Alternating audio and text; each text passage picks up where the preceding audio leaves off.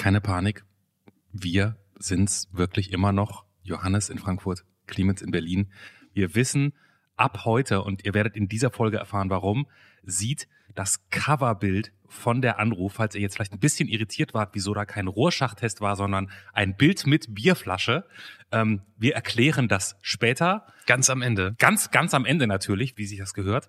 Das ist aber eigentlich nur ein kleines Detail, weil eigentlich geht's heute um, ähm, um Mia, die angerufen hat. Und mir war es wichtig, ein Tabu zu brechen zum Thema Schwangerschaft. Kleine Vorwarnung für alle, die irgendwie in dem Thema drinstecken. Es geht um einen gewollten Schwangerschaftsabbruch. Ich habe selbst gemerkt, ich werde ja gerade bald zum dritten Mal Vater, das führt zu feuchten Augen beim Zuhören. Wenn ihr vielleicht jetzt nicht die Energie habt oder bei diesem Thema unfassbar sensibel seid, hört die Folge ein andermal. Ansonsten hört unbedingt hin, weil, wie mir es richtigerweise sagt, es wird viel zu selten drüber geredet. Wir ändern das heute in dieser Folge. Ein völlig unbekannter Mensch und ein Gespräch über das Leben und den ganzen Rest. Der Anruf, Folge 115. Meine schwerste Entscheidung. Mit Johannes Sassenroth, Clemens Buchholz und mit. Hallo, hier ist Mia. Hallo Mia, willkommen bei Trommelwirbel. Bitte alle, könnt ihr euch alle einen Trommelwirbel vorstellen? Total. Sehr gut. Trommelwirbel, willkommen bei. Der Anruf. Ja. Du sagst es so, als ob es ein Trommelwirbel nicht wert wäre. Doch, total. Ich habe ihn gespürt. Okay.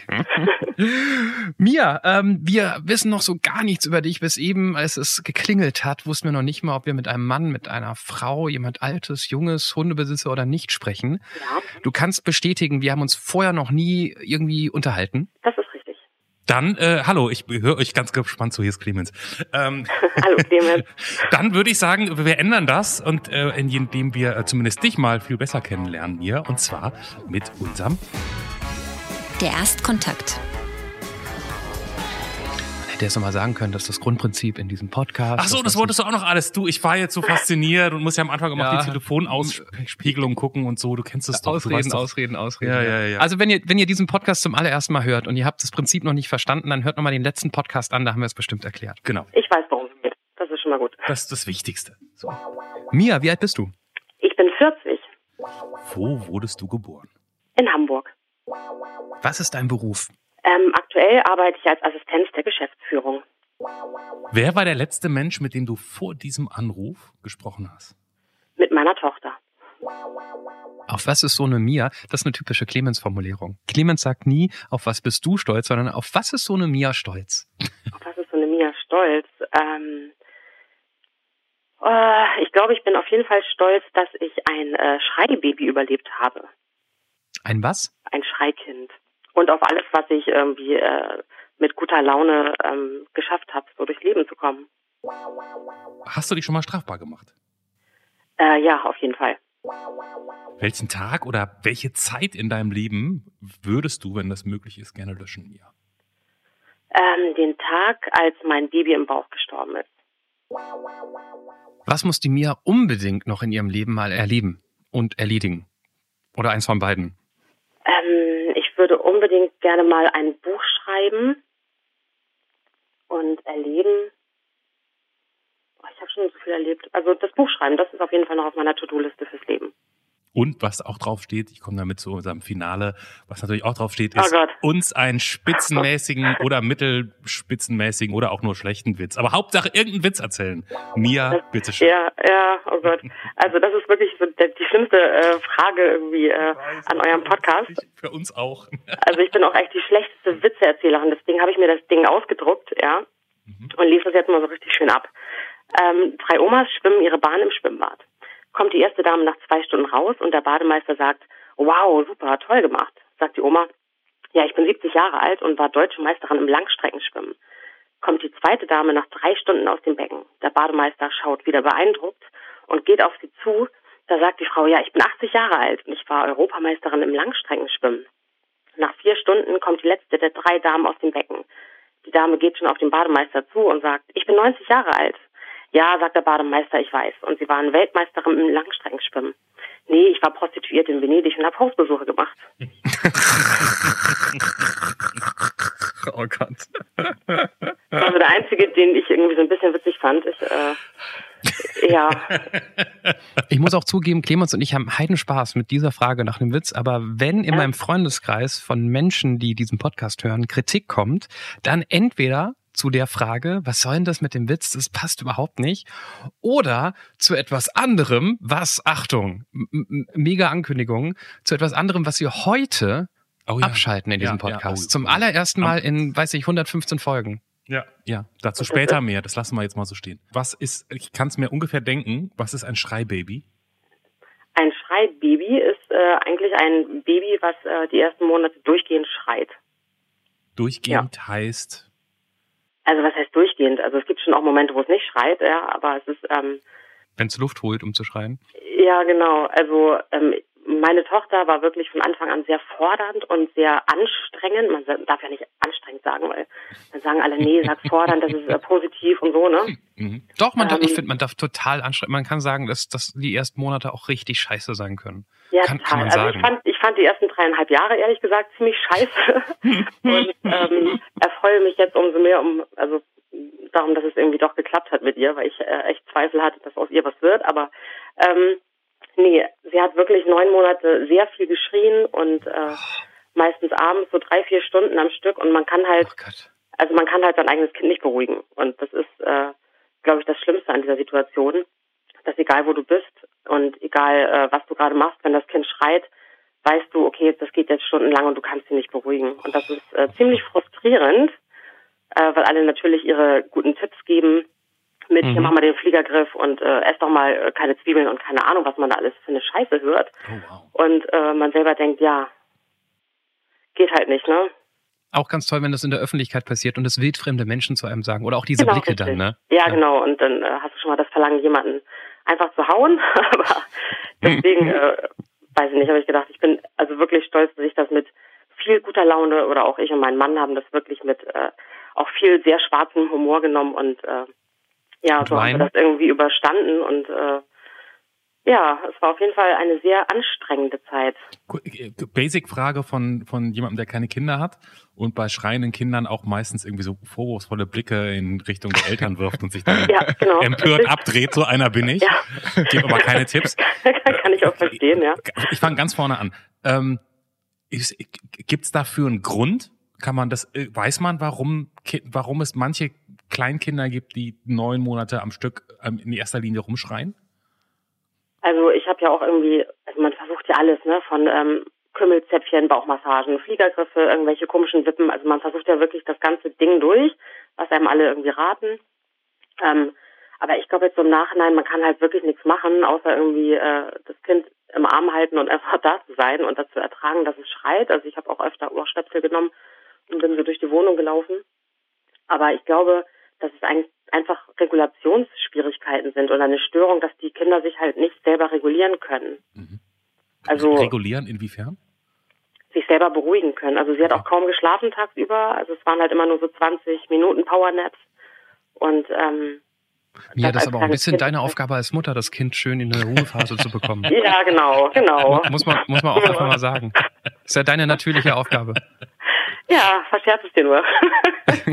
Und ist es so, ich, ich kenne jemanden, der äh, sozusagen einen, einen Papa, die, die hatten auch so ein Schreikind.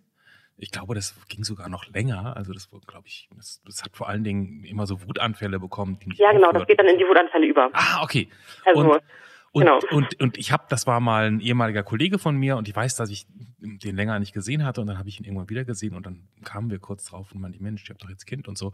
Und dann sagte der sowas wie, naja, und nachher gehe ich wieder nach Hause und dann schreit das Kind wieder die ganze Zeit. Dann höre ich wieder, dann höre ich mir wieder stundenlang an, wie mein Kind schreit.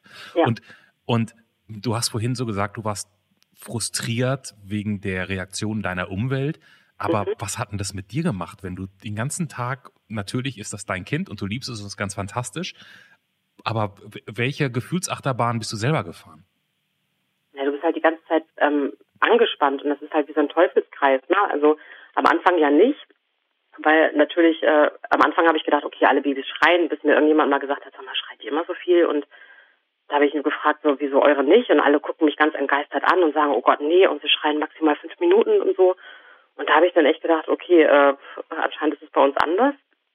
Und ähm, du bist halt dann irgendwie immer wahnsinnig angespannt. Also man beobachtet sein Kind und denkt, oh Gott, bitte schrei nicht, bitte schrei nicht. Weil du weißt, wenn es einmal anfängt zu schreien, dann schreit es sich ein und du kannst es nicht beruhigen, egal wo du gerade bist, ob du beim Einkaufen bist oder beim Autofahren. Also das ist halt, dass man dann irgendwann anfängt, dauerhaft angespannt zu sein und immer zu hoffen, bitte schrei nicht. Und das ist halt irgendwann, ist es natürlich auch, dass es sich dann wahrscheinlich auch aufs Kind überträgt, weil du die ganze Zeit angespannt bist und dann ist es halt ein Teufelskreis. Also es ist auch ermüdend, es ist auch so eine Ängstlichkeit, dass man denkt, bitte schrei nicht. Macht es dich auch, ich frage dich jetzt mal ganz, vielleicht ist das eine doofe Frage, ich, macht einen das auch gegen sich selbst oder das Kind? Gibt es so einen Moment, wo man auch aggressiv wird? Also nicht, dass das ja, jetzt... Klar. Ne? Ja, ja, ja. ja, dauerhaft. Und das ist halt das, worauf man auch stolz sein kann, dass man dann sein Kind nicht, äh, wie es vielleicht andere Eltern dann tun, irgendwie äh, schütteln oder ja. keine Ahnung. Also man hat ja in diesen Momenten auch wirklich Verständnis für Leute, die ihre Kinder dann in dem Moment umbringen, ne? wo es halt irgendwie äh, halt nicht so funktioniert wie in meinem Kopf. Und dann kann man schon verstehen, wenn da irgendwie ein Hebel anders äh, gestellt ist im, im Hirn, dass äh, es Leute gibt, die wirklich ihre Kinder dann auch im Affekt dann wirklich schütteln und so. Also man kann es gut nachvollziehen. Das ist lustig. Es, genau diesen Gedankengang kenne ich. Dass man irgendwann so denkt, okay, so muss es sein für jemand, der sich nicht so kontrollieren kann. Genau. Der vielleicht auch nicht so empathisch ist wie man selbst. Ich, ich bin gerade eigentlich am Durchdrehen. Ich bin völlig fertig. Und ich habe kein anstrengendes, keine anstrengenden Kinder gehabt, aber trotzdem gibt es Kinder, die schreien und du hast eine Tagesform, wo du kannst es nicht aushalten. Und auch wenn die nicht mhm. neun Monate immer wieder schreien, es gibt einfach Momente, wo du am liebsten laut schreien. Genau. Ich sage nicht, was du machen möchtest, aber ja. du bist am Ende und denkst, okay, in der Sekunde, dass da manche Leute durchticken, weil es braucht ja nur die halbe Sekunde. Ja, völlig verständnisvoll. Also ich habe das total Verständnisvoll ist wahrscheinlich das falsche Wort, aber man weiß, wie jetzt jemand da hinkommen ja, kann. Genau, richtig. So. Und das ja. ist irgendwie die Kunst, also dass man das wirklich irgendwie in den Momenten auch sagt, okay, ich lasse mein Kind jetzt nicht fallen, ich nehme sie und trage sie ins Bett und äh, gehe dann mal kurz raus und äh, ja, einfach überleben irgendwie. Ich kann mir das ja, also nochmal, ne, ich kinderlos, so, ne, ich habe öfter auf die, früher als sie noch klein waren, auf die äh, Kinder meiner Schwester aufgepasst. Dann haben die auch mal mhm. geheult, dann hat man sich auch wieder beruhigt. Und dann habe ich so nach zwei, drei Stunden gesagt, das hat total viel Spaß gemacht mit deinen Kindern. Hier sind sie, your problem, goodbye. Ich genau. fahre wieder nach Berlin. Wenn das jetzt neun Monate so geht. Neun Monate, ich, ich, ich stelle mir irgendwie dich vor mit rot unterlaufenden Augen, nah, selber nah am Heulen, sehr oft. Äh, ja, öfter mal, ja. Wo, wo, kommt man da an? Also wie, ich, ich kann mir das gar nicht vorstellen, wie man das aushält. Ja, das ist, ich glaube, das ist auch so ein, so ein Ding, was dann halt auch Eltern haben. Also, dass, dass man das halt irgendwie schafft. Also, ich weiß gar nicht warum, aber das ist ja auch genau wie Schlafentzug. Also, ähm, ich glaube, ich habe das erste Mal nach drei Jahren richtig durchgeschlafen. Also natürlich hat sie mal woanders geschlafen und mhm. so, ne? Aber so richtig ähm, hat das schon ewig gedauert. Und ich glaube, du gewöhnst dich halt an alles. Das ist halt das Schlimme. Also mhm. man ist dann halt eher so im Vergleich, wenn andere Eltern dann irgendwie jammern, äh, oh, mein Kind hat gestern 15 Minuten geschrien und du denkst nur, what irgendwie. Äh, Gerne, ja. Ja, ich denke mal, wer würde mich echt sehr freuen oder so. Also, ne, das ist dann halt immer das, wo man sich so ein bisschen, okay, tief durchatmen, die kennt halt nicht anders und so, ja. Und was hast du gesagt, jetzt ist sie viereinhalb? Ja, genau. Okay. Und, und jetzt ist sie einfach, jetzt ist sie, regt sie sich normal auf und flippt normal aus wie alle anderen Kids. Ja, genau. Also das ist jetzt äh, alles super. Ich kann mich nicht beschweren.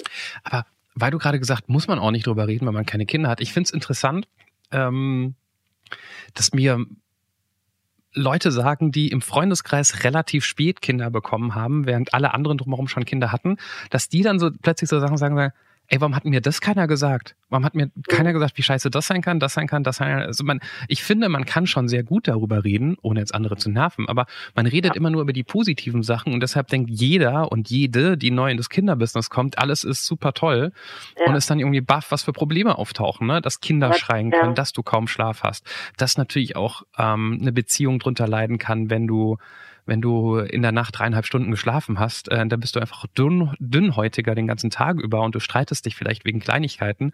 Das kann auch nicht jede Beziehung abhaben. Und, und, und, und, und. Ich finde, man kann, man kann durchaus öfter mal über, über die Scheißsachen, die auch damit zu tun haben, dass man Kinder hat, äh, dass man ein Kind hat, reden, damit mhm. die Leute nicht so völlig überrascht sind, wenn sie da selbst reinrutschen. Nee, das mache ich auch. Also ich frage meistens dann immer, wenn auch Leute gerade schwanger sind oder so und die mich dann irgendwie Sachen fragen, ähm, dann sage ich mal, okay, willst du jetzt die Wahrheit hören? Also ich äh, sage das, äh, ich knall's halt raus. Oder ich halte mich auch zurück. Also ich will die ja auch nicht schockieren, ne? Aber man kann auch ruhig nee, die Wahrheit sagen, dass es halt auch echt scheiße ist, also teilweise. Ja? Das ist ja jetzt nicht, nicht nur also geil. Ich hätte, ich hätte von meinem ersten Kind lieber auch mal gerne gehört, dass Sachen scheiße sind, anstatt zu sagen wie, äh, schlaf noch mal aus. Ja, da kriege ich immer genau. die Krise, wenn Leute das sagen. Ja. Ähm, das Schlimme ist, es gibt wir sind noch gar nicht drauf eingestiegen. Ich bin noch lange überlegen, ob wir diese Büchse aufmachen, weil es wahrscheinlich auch ein großes Thema ist. Es ist aber auch etwas, was diese Antwort hat mich so immens berührt. Ähm, vielleicht auch, weil ich gerade in der Situation bin, aber. Ja, oh Gott, dann mag ich das immer gar nicht erzählen. Das ist wirklich immer so, ach, ja. Also jeder hat ja immer eine Geschichte, der bei euch irgendwie mitmacht, also denke ich mir. Und ich habe auch irgendwie überlegt, okay, was mache ich jetzt zu meiner Geschichte? Mhm. Und natürlich die, die war schon klar, dass wir dahin kommen wahrscheinlich, ne? Ja, das ist ja auch irgendwie was, was ich denke, das muss ja auch mal erzählt werden. Also das sind halt immer irgendwie ist auch so ein Tabuthema und das nervt mich halt auch, dass es halt äh, nicht alles äh, super ist. Das, das es kann auch scheiße laufen und äh, also, finde, das nee, muss halt auch manchmal erwähnt werden. Ja, ich, ich bin schon ein Stück weiter. Mir geht's um, um die andere Antwort, die du gegeben hast, dass ähm, Oh Gott, was denn? Habe ich was vergessen? Da, dass dein Baby im Bauch gestorben ist. Ja, genau, das meine ich auch, ja. Okay, gut, ja. Also okay. das, das, das ist ja noch eine andere ne, Scheiße, die passieren kann jetzt in der Schwangerschaft. Also ja, ja. Scheiße ist noch relativ diplomatisch ausgedrückt, würde ich mal sagen, oder? Äh, ja, ja klar. Das ist äh, das äh. Schlimmste, was einem passieren kann. So klar. Wir hatten schon mal eine Folge damit, aber magst, magst du was dazu sagen?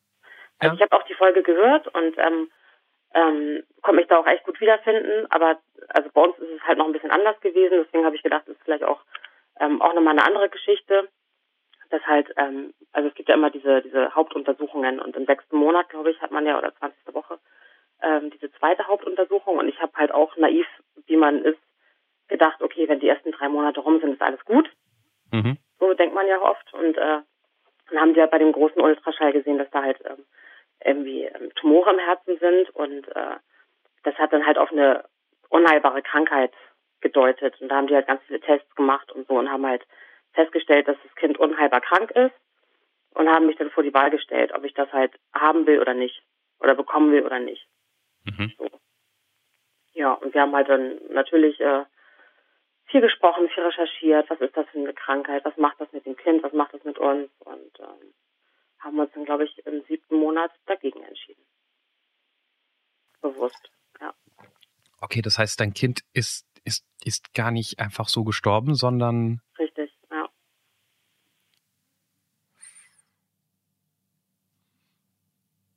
Wie, wie kommt man zu so einer Entscheidung? Also ich, ich frage das vollkommen wertfrei, aber du, das ist ja wahrscheinlich eine der schwersten Entscheidungen gewesen, die ihr je gefällt habt, oder? Ja, auf jeden Fall. Ähm, also es ist ja jetzt nicht, ähm, also ich war ja auch der, bei der Ethikkommission und so, du musst ja durch mehrere Prozesse, um in dem ähm, Stadium dein, dein Kind zu verlieren, also verlieren zu dürfen. Das ist ja irgendwie jetzt nicht einfach, ja, ich äh, mach's mal weg, sondern das dauert ja auch echt ewig, bis du da hinkommst.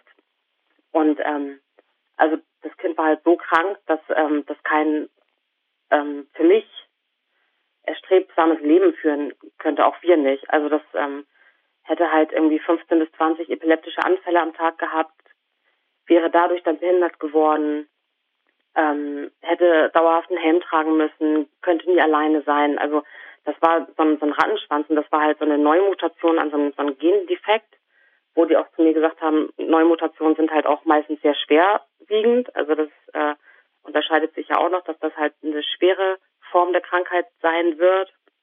Und da haben wir gesagt, okay, für uns und auch fürs Kind ist das kein Leben, was ich äh, uns wünsche.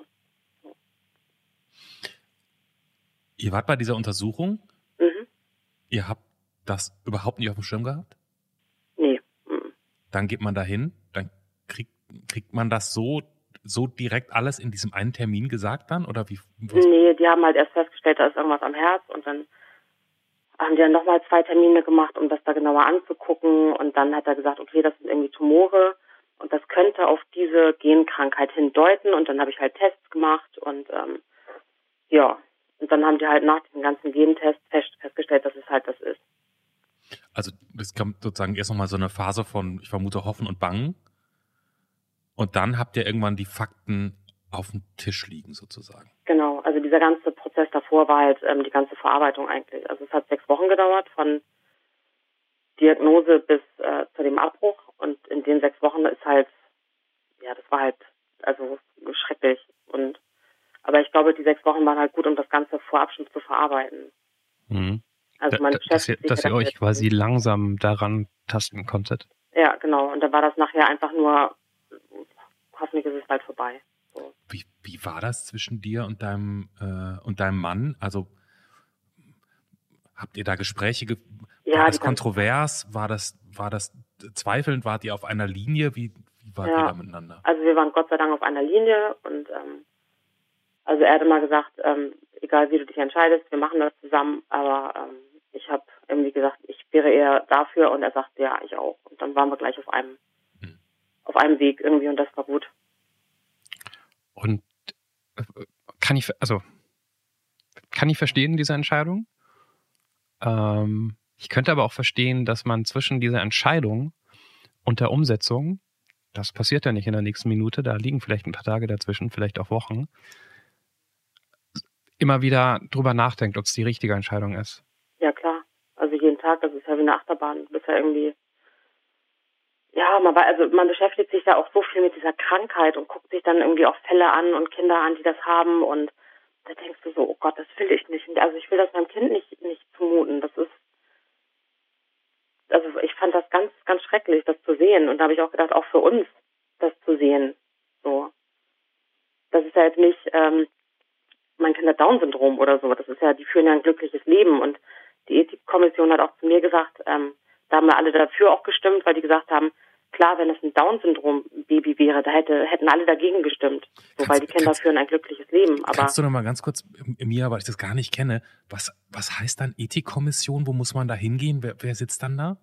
Was, was ist, ich, ich ähm, weiß gar nicht, was das ist sozusagen. Also in dem Kontext. Ja, da bist du halt irgendwie, ich glaube, drei Tage war ich im Krankenhaus und äh, habe halt, glaube ich, fünf musste mit fünf Leuten sprechen, also einer Psychologin, einer Hebamme, einem Arzt, der Pastorin und noch irgendjemand, ich weiß es nicht genau. Und ähm, mit denen musst du halt sprechen und die müssen sich halt auch davon überzeugen, dass du ja diese Entscheidung auch treffen kannst. Das, das heißt, okay, Ethikkommission, ich habe mir jetzt gerade so vorgestellt, du kommst in so einen Raum, da sitzen fünf Leute und nee, das war echt sehr nett fünf gemacht. Einzelgespräche also, sozusagen waren. Ja, okay. genau. Also du bist halt in diesem Krankenhaus und hast ein Einzelzimmer und so. Also das ist schon für die ganze Situation sehr nett gemacht und die Leute sind auch sehr, sehr nett mit einem und ähm, ja, mit denen redest du halt, dass die halt auch irgendwie einschätzen können, kann die Person das richtig entscheiden und äh, was steckt dahinter mhm. und alle haben dafür gestimmt, dass ich das äh, machen darf. Ja. Ich weiß gar nicht, ob, ob das in der Folge hier in der Anruf war, oder, oder ob mir das eine Freundin erzählt hat, ähm, die ihr Kind so verloren hat.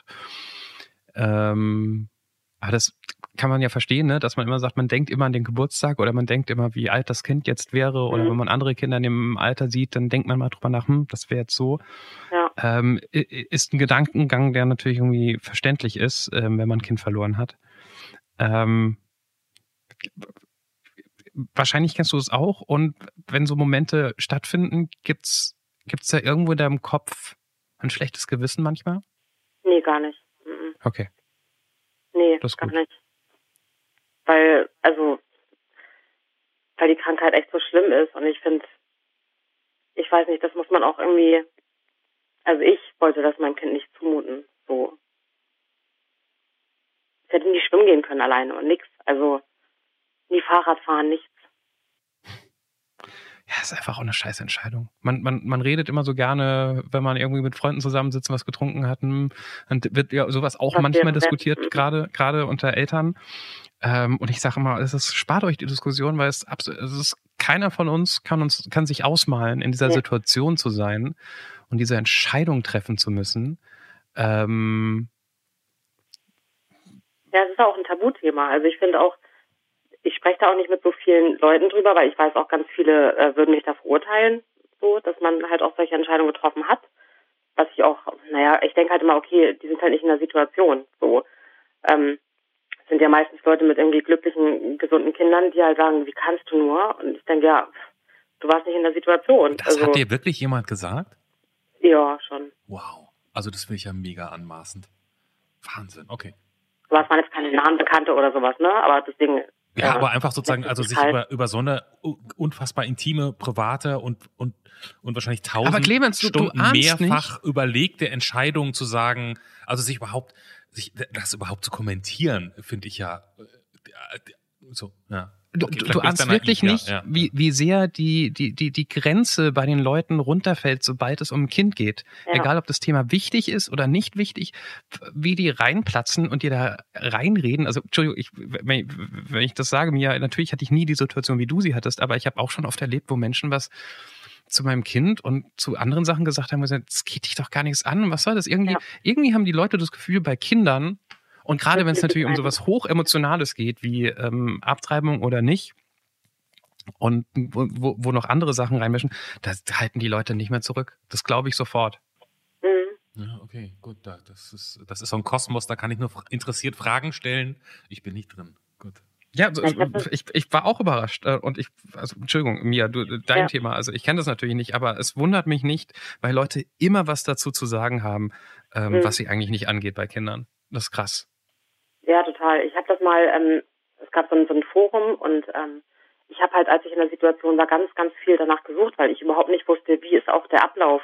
Also wie funktioniert das alles mit äh, so, so einem Abbruch im siebten Monat, ne? Und ähm, man will ja auch schon wissen, was da auf einen zukommt überhaupt. Und ich habe so wenig Geschichten gefunden von Leuten, die das aufgeschrieben haben. Mhm. Und dann habe ich irgendwann, als ich das alles verarbeitet habe und so, habe ich gedacht, komm, ich schreibe das mal auf. Vielleicht gibt es irgendeinen Menschen, der auch äh, in der Situation ist, der sich dann freut, wenn er das einfach mal liest und äh, meine Erfahrungen irgendwie lesen kann. Und darauf, also die Kommentare, das war wirklich, äh, ich habe das dann irgendwann wieder rausgenommen, weil äh, da sind dann ja auch so gestörte Menschen, die echt sagen, ja, äh, du Mörderin und keine Ahnung. Also du denkst echt so, was, was ist los mit euch? Was stimmt mit euch nicht? Ne? Also sag mal, so ich mache da nicht irgendwie auf Spaß, so weil ich denke so, ach komm, nö, hab keinen Bock drauf, sondern äh, es ist schon gut überlegt, ne? Also sehr anmaßend, aber so, so sind die Leute halt. Wie also einige. Ja, wie sieht der, magst du das erzählen? Wie sieht, wie sieht das aus? Wie passiert das, wenn man die Entscheidung getroffen hat und das, das dann sozusagen wahr wird? Na, du kriegst halt ähm, einen Termin, wo halt das, ähm, oh Gott, das ist so schrecklich. Also ist echt Wenn du es nicht erzählen du nee, musst, musst du selber wissen. Ich will dich nee, mir tut es immer nur so leid, weil jetzt auch irgendwie Janis irgendwie noch ein Kind bekommt. Das ist dann immer. Ach, alles gut, alles gut. Ich, oh Gott, es tut mir immer so leid, was zu erzählen, weil dann mal an die anderen eher denke. Ähm, nein, du kriegst halt einen Termin, wo halt ähm, also das Kind sozusagen eine Spritze ins Herz, bei mir ging es nicht ins Herz, sondern in die Nabelschnur bekommt und dann halt einschläft und ähm, dann gehst du halt ins Krankenhaus und da musst du das halt tot auf die Welt bringen. Oh Gott. Ja. Also jetzt mal oh Gott, das muss so schlimm sein, oder? Also, also, also auch wenn man sich sicher ist, dass man die richtige Entscheidung getroffen hat, aber ja, also wie gesagt, das ist, ähm, ich habe schon einige beschissene Tage in meinem Leben äh, gehabt, aber also das ist, äh, das gönnt man niemanden, nicht mal seinem schlimmsten Feind, gar nicht. Also das ist ja. Was hast du danach gemacht? Ja, dann war ich, glaube ich, drei Tage noch im Krankenhaus und dann habe ich fünf Tage später geheiratet. Ja. Da habt ihr den Termin da extra hingesetzt? Wolltet nee, wir hatten, wir hatten den vorher schon. Also wir haben den äh, vorher schon gehabt, weil wir gedacht haben, komm, wir wollen noch heiraten, bevor das Baby da ist. Und dann haben wir uns echt lange überlegt, okay, sagen wir jetzt die Hochzeit ab. Aber ich habe irgendwie gedacht, es fühlt sich falsch an, wenn wir jetzt irgendwie alles absagen. So. Und dann habe ich gedacht, ich will das trotzdem machen. Ich möchte trotzdem heiraten, weil uns das ja natürlich auch extrem zusammengeschweißt hat, die Zeit. Und ja. Vielleicht auch ein genau. schöner, positiver, ein positives Gegenzeichen setzen. Ja, genau. Also es war irgendwie, habe ich gedacht, es wäre doof, das jetzt alles abzusagen. So. Okay. Und, und die Hochzeit war dann auch ein, ein schöner Tag für euch? Äh, naja, also ich glaube, es wird ein Rahmen sprengen, weil ich das jetzt erzählen was, was ist da passiert? oh Gott, das war furchtbar. also ganz grob meine, meine Eltern und meine äh, Schwester, die haben so ein bisschen den Tag versaut, aber ähm, die sind dann Gott sei Dank wieder abgehauen.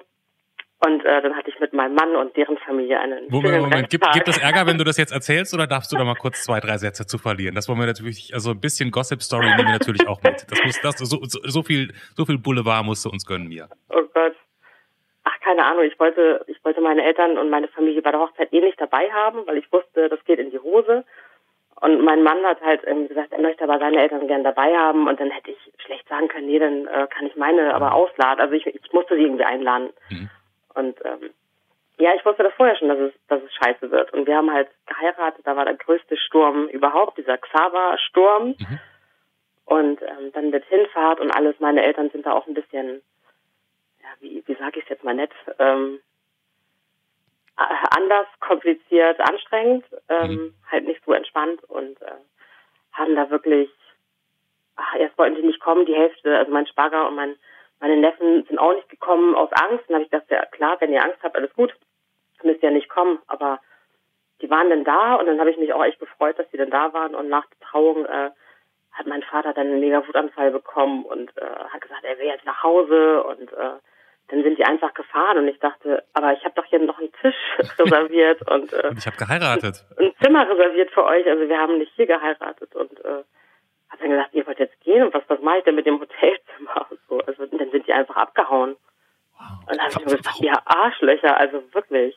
Und was gab, was war der Grund für den Wutanfall? Entschuldigung, was war der Grund für den Wutanfall? Ach, mein, mein Vater ist ein Psychopath. Also das ist jetzt, von ihm habe ich das nicht anders erwartet, aber ich habe halt schon erwartet, dass meine Mutter und meine Schwester vielleicht da bleiben, aber die okay. sind alle gefahren dann. Und dann habe ich gedacht, gut, ja, danke und äh, Scheiße. also das war dann nicht so gut, aber äh, dann haben unsere besten Freunde gesagt, äh, scheiß drauf, wir nehmen die Fahrt auf und, und sind fünf Stunden dahin gefahren und kamen dann nachts um elf und haben dann noch mit uns gefeiert bis um drei. Das war schön. Ach, das ist doch schön. Okay. ja. also der braucht schon Familie, wenn er Freunde hat. So, ne? ja. Damit das Zimmer nicht ganz umsonst gebucht wurde. Der beste Ausstieg aus dem ernsten Thema vorher übrigens. Ja. Danke dafür. Weil ein bisschen Pipi, dann ich muss zugeben, ihr hattet doch ein bisschen Pipi in den Augen. Oh, ähm, bei der Frage nach deinem Beruf, ähm, die wenigsten sagen dazu, aktuell mache ich das und das, sondern die sagen so. einfach, das hat das eine Bedeutung, dass du gesagt hast, aktuell bin ich Assistentin der Geschäftsführung? Ja, weil ich halt immer was anderes mache. Also ähm, das mache ich jetzt seit, ich glaube, ein halben, nee, seit zwei Jahren. Zwei Jahren. Aber ich habe halt was anderes gelernt und habe halt ganz viele andere Sachen gemacht. Also deswegen habe ich gesagt, aktuell mache ich das, aber das habe ich halt vorher noch nie gemacht. Ich bin da so reingerutscht so teilzeitmäßig als Modi. Clemens und ich, wir, wir machen ja auch immer was anderes, als wir gelernt haben und mal hier und da, aber wir würden ja auch nie sagen aktuell. Ich finde, wenn man sagt, aktuell mache ich das und das, es ist ja, ein weil Zeichen ich nicht weiß, wie lange ich das noch mache. Also vielleicht, ich äh, ändere meine Jobs öfter, deswegen. Was, was hast du denn sonst schon so gemacht? Ach Gott, äh, ich habe äh, Modedesign studiert, ich habe auch mal eine Friseurausbildung gemacht beim Theater, habe dann in der Werbung ganz viel gearbeitet, habe, äh, ich, hab, ich weiß nicht, ganz viel gemacht. Ich war in London, habe da gearbeitet, also irgendwie ist es so im Schnitt so zwei, drei Jahre und dann mache ich irgendwas anderes. Und das liegt daran, dass du so eine schwierige Kollegin bist und immer rausfliegst, oder? Nee, gar nicht. Nein. Eigentlich mögen die mich ganz gerne, aber äh, nee, mir wird irgendwann langweilig. Aber jetzt von Modedesign, ich jetzt nichts zu Assistenz der Geschäftsführung, aber Modedesign, da denke ich so an kreativ, an ja. weiß ich nicht, was man da so alles macht, Modedesign halt. Das, ja, das habe ich ja nur studiert. Ach so, das hast du jetzt so bis jetzt nie als Modedesignerin nee, losgezogen? das habe ich nie gearbeitet. Ich wollte das einfach nur ähm, lernen. Also ich hatte irgendwie das Bedürfnis, das einfach zu verstehen, was die da machen. Und dann habe ich gedacht, ich studiere das mal. Weil ich mir unbedingt ein Kleid nähen wollte und ich wusste nicht genau, wie das geht. Und ich wollte das verstehen, wie es von Anfang bis Ende und aber da kann man, da gibt ein YouTube-Tutorial, da muss man nicht gleich direkt ein Studium ja, anfangen. damals war das ja noch nicht so. Ich bin ja schon ein bisschen älter, ne? Ich hatte irgendwie Lust, das zu machen. so ich bin da sehr sprunghaft, was das angeht. Und ist das okay für dich? Ist das dein Konzept oder nervt dich das? Würdest du eigentlich gerne, äh, also man kann ja zum Beispiel sowas wie Karriere besser machen, wenn man in einem Job bleibt. Ja, aber ich glaube, ich bin jetzt nicht so der Karrieremensch, ehrlich gesagt. Mhm. Und ich finde das total toll, immer wieder neue Sachen zu lernen. Also ich habe ja schon so viele unterschiedliche Sachen gemacht und ich habe so unfassbar viel gelernt auch dadurch und äh, bei mir ist es immer so, ich mag nicht gerne stillstehen. Ich muss immer irgendwas Neues lernen. Dann mache ich mhm. halt nochmal irgendwelche anderen Ausbildungen oder Also ich könnte mir auch vorstellen, in zehn Jahren nochmal, äh, weiß nicht, Medizin zu studieren oder so. Ja. Also, ja. Okay. Ja, das kann ich ein 20 bisschen. Jahre in einem Beruf zu sein, ist für mich eine Albtraum. Ich kann das ein bisschen verstehen. Also wenn es langweilig wird, wird es für mich auch immer ganz schwierig. Dann, Ja. egal was das für ein Job ist, ähm, da habe ich schon manchmal Sachen hinter mir gelassen, weil ich einfach dachte, das kann ich jetzt nicht mehr machen, weil wenn ich mich acht Stunden lang langweile, wird es einfach schwierig. Äh, Genau. Wenn ich denke, dass das nicht nur heute acht Stunden sind, sondern langfristig immer wieder acht Stunden, dann ähm, Und als Mutter, Teilzeitmutter, ist es ja auch noch was anderes. Also da kannst du ja nicht alle Jobs auch machen. und die und die Assistenz der Geschäftsführung ist jetzt noch geht jetzt noch ein bisschen oder bist du guckst du schon wieder weiter? Nee, die, ich finde das ganz super, aber ich mache nebenbei so ein paar andere Sachen jetzt noch so vielleicht. Also ich habe gerade Lust, irgendwie sowas Richtung Kindercoaching zu machen. So. Also muss ich mal gucken. Da überlege ich gerade, was man so noch machen kann. Was ist Kindercoaching, damit die mit sieben schon Chinesisch sprechen oder was? ja, genau. Ich habe keine Ahnung. Hab, von Kindercoaching habe ich noch nie gehört. nee, ach Quatsch. Ach, weiß nicht, ich habe mich so viel mit äh, anstrengenden Kindern beschäftigt und mit diesen ganzen Sachen und ähm, heutzutage gehen ja Kinder nicht zum Psychologen, sondern äh, werden zum Kindercoach geschickt, wenn die halt ein bisschen anstrengend sind oder gemobbt werden oder ähm, weiß nicht, ADHS haben oder so und ja, das sind halt einfach so Kindercoaches, die ähm, stärken halt Kinder, dass sie halt besser im Leben klarkommen. Das Buch, das du schreiben willst, hat das auch damit zu tun? Ähm, nee, das ist eher so ein, ich hätte Lust mal irgendwie so mein Leben aufzuschreiben. Bio, Biografie. Ja, ich habe da auch mal schon mal mit angefangen, das ist ja irgendwie so ein, so ein Projekt, das kannst du nicht so nebenbei machen. Also das ist so, irgendwann mache ich das mal. Würde ich gerne machen. Aber irgendwann mache ich das mal. Ja, Ja. vielleicht wenn ich in Rente bin oder mein Kind äh, älter ist und mich mal in Ruhe lässt. Ich habe auch immer eine Idee im Kopf und denke mir auch, irgendwann mache ich das mal. Und dann, oh, ich habe mal eine Woche frei, da fange ich das mal an. Man macht das dann doch nicht. Man, man darf nicht sagen, irgendwann mache ich das mal. Wenn es einem wichtig ist, dann Ja. darf man nicht sagen, irgendwann mache ich das mal. Was ist denn bei dir, was, was, was willst denn du irgendwann mal machen, Johannes? Also die, die, diese Buchidee kann, kann ich gut nachvollziehen. Denke auch mal, wäre doch irgendwie mal geil und denke mir auch mal so, irgendwann mache ich das mal. Aber natürlich mache ich es nicht. Seit Jahren trage ich diese Idee mit mir rum und ich mache es nicht. Weil, weil das Leben gerade mit Kindern mir, weiß ja selbst, nicht langweilig ist. Genau. Und dann freut man sich, wenn man abends einfach mal nichts mehr machen muss. Eben, genau. Und dann denkt man sich immer so, oh komm, jetzt guck, irgendwas gucken oder so. Und wenn einem was wichtig ist, dann muss man es einfach machen. Wenn man keinen Bock mehr auf den Job hat, wenn man auswandern möchte oder wie auch immer, dann darf man nicht denken, irgendwann mache ich das mal. Man muss es machen, weil es, das Leben macht es nicht für einen. Ja. Oh, ich werde Motivationscoach. Ich wollte gerade sagen, das war jetzt auch Kalenderspruch. Das Abreiß. Leben macht es nicht für einen, du musst es selbst Genau. machen. Ich fange jetzt gleich an. so. War die vier vorne, beim Alter war die vier vorne, war die doof? Ähm, ich wollte eigentlich, wollte ich eine richtig tolle Motto-Party feiern. Mhm. Habe auch Einladungen alles verschickt und dann kam ja leider Corona an die Quere und äh, ich habe mit meiner Tochter und meinem Mann Stockbrot gemacht im Garten und das war irgendwie auch ganz nett. und habe mich äh, um zwei betrunken. Okay, das war aber nicht meine Frage. Ich habe nicht gefragt, was hast du an deinem 40. gemacht, sondern wie war die vier? äh, also irgendwie schockierend, aber im Nachhinein auch ganz entspannt, weil ich jetzt denke, jetzt brauche ich mir gar keine Gedanken machen. Jetzt ist, jetzt werde ich halt älter. Ich fand so der Schritt dahin, aber ich finde, wenn man jetzt so die vier vorne hat, ist so, ja, dann ist es jetzt so. Also irgendwie ein entspannteres Gefühl als mit 39, muss Ja. ich sagen. Ich steuere ja gerade auf die fünf zu, darum frage ich dann nur noch mal so nach. Und ich finde, Oh wenn die fünf da ist, ich meine ehrlich, da gibt's was außer Scheiße soll das sonst noch sein, oder? Echt? Darüber denkst du nach? Oh, das finde ich ganz schlimm. Das sagen mir auch ganz viele Leute. Ich habe ja durchaus Bekannte und Freunde, auch gute Freunde, die schon über 50 sind. Ähm, ein guter Ich Freund nicht. von ein guter Freund von mir ist 55 und der sagt halt, Alter, in fünf Jahren bin ich 60, geht's noch? Also das ist so, so, das ist irgendwie, das, beruhigt mich, aber also es war jetzt nicht so, dass es dich gänzlich kalt gelassen hätte. Ich glaube, das, das Nee, glaub ich. überhaupt nicht. Okay. Gott. Aber ich glaube, so der, der Stress war eher so mit Ende 30, so mit, oh Gott, man kriegt jetzt Falten und Scheiße und irgendwie sieht man doch nicht mehr so gut aus. Und mit 40 denkt man so, okay, jetzt bin ich 40, jetzt kann ich auch zu meinen Falten stehen.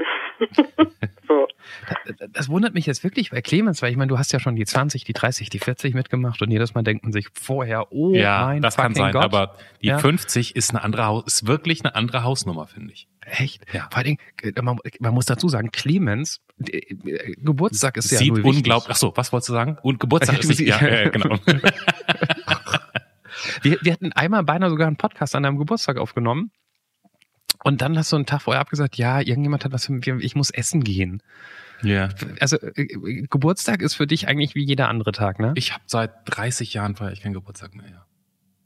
Einfach so, weil ich finde das so ein bisschen. Dann musst du den 50. richtig feiern. Das habe ich auch überlegt und ich hatte auch schon eine Spitzenlocation mir ausgedacht, ähm, weil es gibt hier so eine so, so ein, ähm, eine ga- ganz großartige Location in Berlin, die liegt in so einem kleinen Wald, aber ist mitten in Berlin und man denkt wirklich, man ist im Grünen ähm, und die wird ähm, und da ist ein äh, ein kleines Café drin mit äh, Feierräumlichkeiten und das wird betrieben von meinem ehemaligen WG-Mitbewohner, als ich nach Berlin gekommen bin. Und ähm, ich glaube, der macht jetzt wegen Corona dauerhaft zu. Von daher ist dieser 50 Jahre Feierplan so ein bisschen, weiß ich nicht genau. Vielleicht mache ich, ich glaube, ich mach's, ich, ich mach's nicht. Ehrlich gesagt mache ich's nicht. So. Ja, das ist, Aber das, das ist jetzt eine lahme. ja, das ist auch so viel Ausrede. Aufmerksamkeit auf meine Person. Das mag ich ja eh nicht so gerne. Das ist ja irgendwie so, ja, ja. Es geht um mir. Es geht gar nicht um mich.